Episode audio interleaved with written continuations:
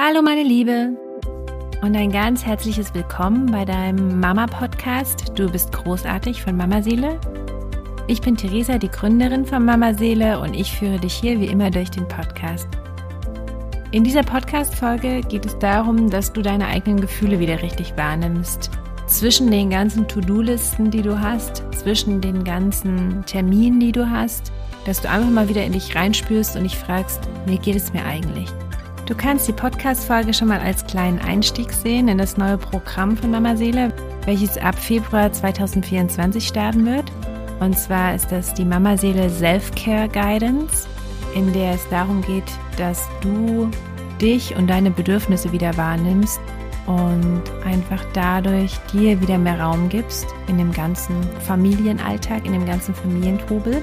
Ich freue mich da schon richtig drauf. Das Programm ist gerade in der Testphase und ich optimiere es einfach noch, dass es so gut und so wundervoll für dich wird, dass du einfach ganz, ganz viel daraus ziehen kannst. Wenn du darauf schon gespannt bist, du kannst gerne auf meine Website gehen. Da gibt es eine Warteliste, auf die du dich eintragen kannst. Und dann wirst du informiert, sobald die Guidance buchbar ist. Ich wünsche dir jetzt ganz viel Spaß beim Zuhören dieser Podcast-Folge und bin gespannt, was du dir daraus mitnehmen kannst. Ich spreche heute mit dir darüber, warum es wichtig ist, dass wir fühlen, dass wir wieder anfangen zu fühlen und unsere Gefühle wahrzunehmen, was das eigentlich bedeutet, wie wichtig das eigentlich ist für uns. Wir leben in einer Gesellschaft, in einer Leistungsgesellschaft, wo es viel darum geht, wer bist du, was hast du, was kannst du und was leistest du. Und das projizieren wir auch auf das Mama-Dasein, auf das Frau zu Hause sein, dass wir denken, umso mehr wir leisten, umso mehr wir machen, umso besser sind wir. Und es ist eigentlich ein Ego-Thema, was wir da haben, dass wir denken, wir müssen gut genug sein und gut genug sein heißt viel zu leisten. Also haben wir alle mega viele To-Dos und umso besser wir diese To-Dos abarbeiten, und umso besser alles organisiert ist und alles reibungsloser läuft, umso toller, so denken wir zumindest, umso toller sind wir. Da macht unser Ego Luftsprünge, wenn wir dann denken, boah, ja, ich habe das geschafft und das geschafft und das geschafft und darum habe ich mich auch noch gekümmert. Und wenn dann noch jemand kommt und sagt, boah, ja, das hast du ja echt toll organisiert hier mit dem Kindergeburtstag und wir dann sagen, ach nee, das äh, war ja jetzt gar nicht so und es hat auch total viel Spaß gemacht. Ich muss dann immer so ein bisschen schmunzeln, weil, also wenn das andere Mama sagen, weil ich das ja dann auch sage. Wie ist es denn letztendlich, wenn wir so einen Kindergeburtstag machen? Wir reißen uns da wirklich ein Bein raus. Also ich glaube, wenn man 20 Mal gemacht hat, irgendwann geht es dann vielleicht auch von der Hand, aber so gerade so die ersten Kindergeburtstage, es ist halt schon auch einfach eine Nummer, sich da auch erstmal drauf einzustellen, was für Ansprüche hat, habe ich, was für Ansprüche hat vielleicht auch mein Kind.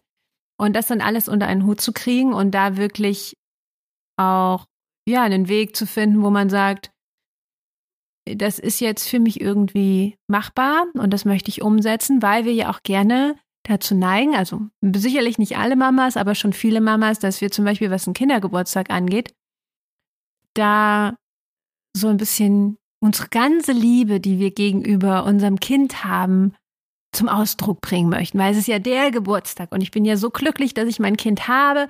Und dann muss es auch einfach der super, super Geburtstag sein, damit mein Kind super glücklich ist und super happy. Und und alle Freundinnen auch sagen, ja, war ein mega Geburtstag. Und dann legen wir uns richtig ins Zeug. Und das ist wirklich auch manchmal echt viel. Und es ist halt auch manchmal einfach echt stressig ähm, je nachdem, wie hoch unsere Ansprüche sind oder die Ansprüche unseres Kindes und was wir, was wir da unter Beweis stellen wollen. Und dann, wenn wir dann von anderen Mamas gesagt bekommen, ja, ja, war ja super und toll und vielen Dank, dann sind wir meist eher so in dieser, ja, war ja gar nichts weiter oder habe ich ja gern gemacht oder so. Also wir machen das dann selbst auch wieder so runter, aber insgeheim ist so unser Ego, was sich total feiert und denkt, ja, ich habe jetzt hier richtig was geleistet. Und so füttern wir natürlich auch immer unser Ego, indem wir zeigen, hier, wenn du was leistest und richtig viel leistest und auch schön über deine Grenzen hinausgehst, dann bist du toll und dann kriegst du Anerkennung von außen. das Problem ist bei diesem Ganzen, dass wir dann vielleicht irgendwann mal an einen Punkt kommen, wo wir es vielleicht ein bisschen übertrieben haben und wo unsere Nerven vielleicht dann doch nicht mehr so stark sind oder es einfach Situationen gibt, wo wir überfordert sind und wir merken, hm, also ist ja vielleicht doch nicht alles so easy und ich bin vielleicht doch nicht so ganz bei mir, weil ich hier ständig über meine Grenzen hinausgehe, weil ich ja ständig diese ganzen To-Dos erfüllen möchte, weil ich ja Anerkennung haben möchte. Das ist mir vielleicht alles gar nicht so bewusst oder es ist dir vielleicht auch gar nicht so bewusst. Nur wir machen das einfach. Wir sind so geprägt, das ist unsere Gesellschaft, dass wir danach streben, die Anerkennung von außen zu bekommen, durch das, was wir leisten, durch das, was wir tun. Und so gestalten wir natürlich auch unser Mama-Dasein und wundern uns dann, warum dann irgendwann mal unser Körper sagt, nee, habe ich jetzt keinen Bock mehr drauf. Äh, ich kretsch da jetzt einfach mal rein und jetzt kannst du einfach mal nicht mehr.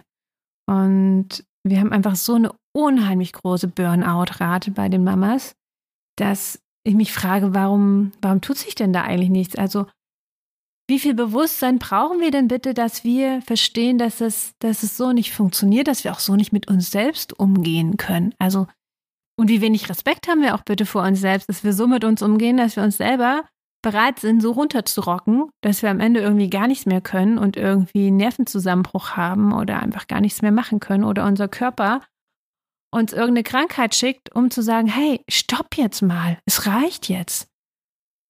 Worauf ich hinaus will, ist, dass was da ganz wichtig ist, dass wir wieder anfangen, unsere Gefühle wahrzunehmen und in uns zu horchen und einfach mal zu gucken, hey, fühlt sich das jetzt gut an oder fühlt sich das jetzt nicht gut an? Wenn du jetzt einfach mal nur ganz, ganz einfach daran gehst, weil grundsätzlich, ich bin jetzt kein Fan davon, Gefühle in positive und negative Gefühle zu unterteilen, weil ich finde immer, jedes Gefühl bringt etwas mit sich, aber das würde jetzt hier im Podcast ein bisschen zu weit führen. Das ist, glaube ich, nochmal entweder ein extra Podcast wert oder es gibt dafür ja ein richtiges Programm, einen richtigen Workshop für euch, wo wir einfach mal richtig in die Emotionen reingehen es ist einfach unheimlich wichtig, dass man, dass man seine Gefühle wahrnimmt und vielleicht einfach mal dieses Cluster positive und negative Gefühle weglässt, sondern einfach mal, wie fühle ich mich jetzt? Ne? Also wie, wie, wie ist jetzt mein Gefühl? Ist es, ist es ein gutes Gefühl oder, oder ist es eher ein Gefühl, was sich, was sich ein bisschen seltsam anfühlt? Ne? Also was irgendwie, hm, wo ich nicht so bei mir bin. Vielleicht ist es eine Genervtheit, vielleicht ist es, ist es ein Ärger, ein Wut, da müssen wir auch erstmal wieder reinkommen, ne? diese Gefühle überhaupt zu, zu identifizieren und denen auch irgendwie Namen zu geben. Manchmal ist es total schwer, so ein Gefühl zu beschreiben, wenn man erschöpft oder genervt ist und man weiß gar nicht so richtig, boah, ich bin irgendwie bin ich so uh, drauf, ne? Dann kann man es vielleicht auch einmal nur mit so einem Geräusch ausdrücken und gar nicht mal genau mit einem Namen sagen, dass ich bin jetzt verärgert oder ich bin jetzt wütend. Und dann ist es halt einfach in dem Moment einfach nur dieses äh, äh, Gefühl, was man, was man einfach nur so durch dieses Geräusch benennt. Aber man benennt es halt erstmal und man nimmt es erstmal wahr. Und das ist einfach so wichtig, weil leider hat unsere Generation, ich möchte mal sagen, die meisten, wahrscheinlich 99 Prozent, es einfach nicht gelernt, mit Gefühlen wirklich richtig umzugehen und Gefühle wirklich richtig wahrzunehmen, weil sind wir mal ehrlich, die, die meisten von uns sind noch so aufgewachsen, dass sie, dass sie Eltern hatten, also wenn du nicht dazu gehörst und du wirklich Eltern hattest, die da so ganz anders drauf waren, mega, wirklich richtig gut. Nur meine Erfahrung ist einfach, dass die meisten so aufgewachsen sind, dass, dass die Eltern einfach mit so Sprüchen kamen, ach komm, das ist doch nicht so schlimm. Du brauchst doch keine Angst zu haben. Sei doch nicht traurig, sei doch nicht wütend, sei doch nicht dies. Und wenn wir das natürlich immer gesagt kriegen, sei doch nicht so, hab doch nicht dieses Gefühl und wir haben halt dieses Gefühl, ja, was fangen wir dann irgendwann an, diese Gefühle halt nicht mehr wahrzunehmen, weil uns wird ja ständig gesagt, du sollst diese Gefühle nicht haben oder hab die doch nicht, sei doch nicht so. Dann hören wir natürlich irgendwann auf, diese Gefühle einfach wahrzunehmen. Und es ist ja mal gar nicht böse Absicht von unseren Eltern gewesen oder von dieser Generation gewesen, uns das so beizubringen, weil man muss ja auch einfach mal wieder gucken, wo kommen die her, ne? Das sind die, das sind die Kinder der Generation, die noch aus dem Krieg kam. Und wenn du im Krieg bist, ja, äh, dann geht es jetzt halt gerade eben nicht darum, fühle ich mich jetzt ärgerlich, fühle ich mich jetzt wütend oder bin ich jetzt vielleicht ein bisschen traurig, sondern geht es einfach nur, scheiße, ich muss irgendwie hier mein Leben retten und vielleicht noch irgendwie das meiner Kinder und meines Mannes, meiner, keine Ahnung, meiner ganzen Familie.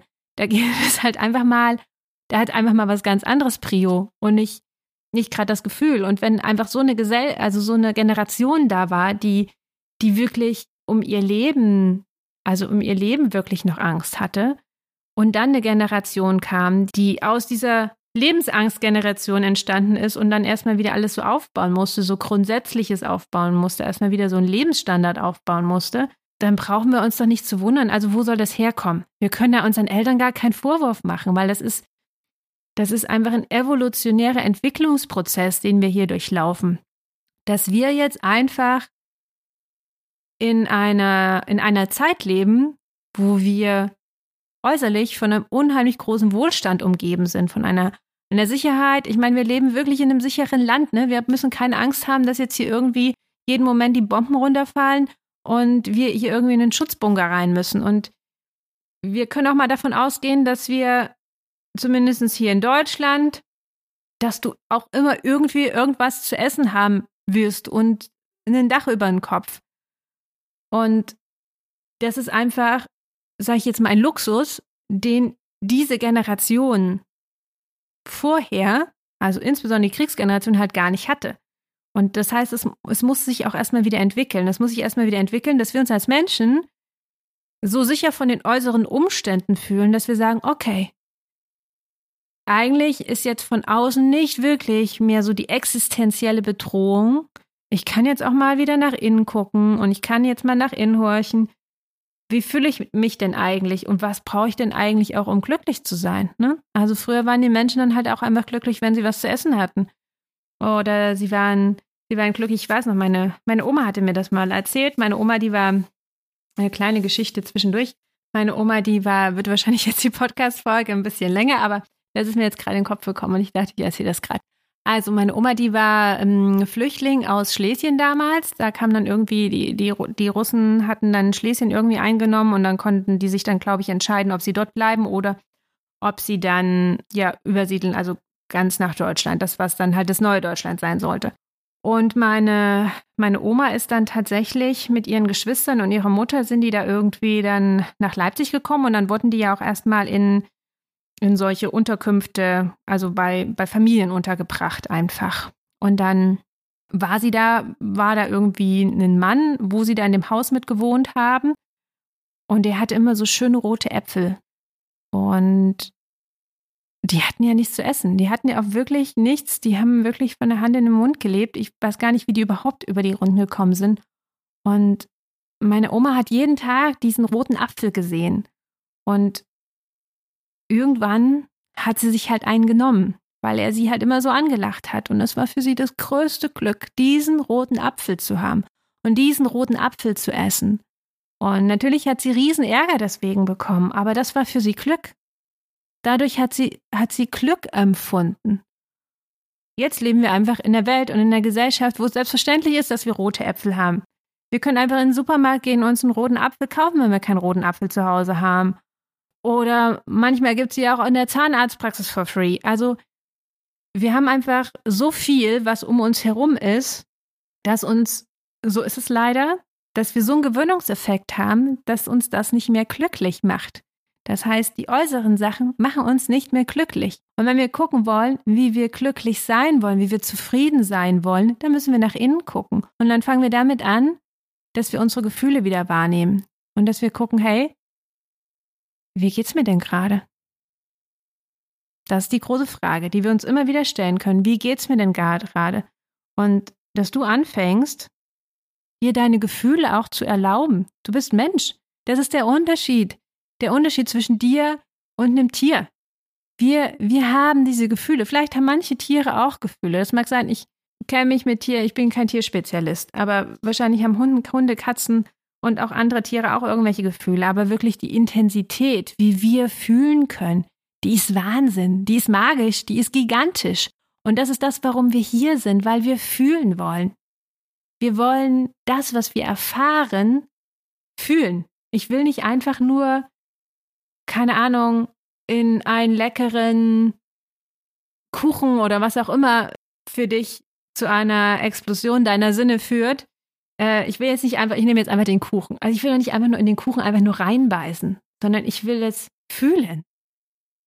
Und erst dann macht es es für mich zum Erlebnis, sonst ist es einfach nur eine Handlung. Wenn ich nicht fühle, was ich tue, dann ist es einfach nur eine Handlung und dann hat es für mich eigentlich auch gar keine Bedeutung. Also bitte erlaube dir deine Gefühle, alle Gefühle, alle Gefühle dürfen sein.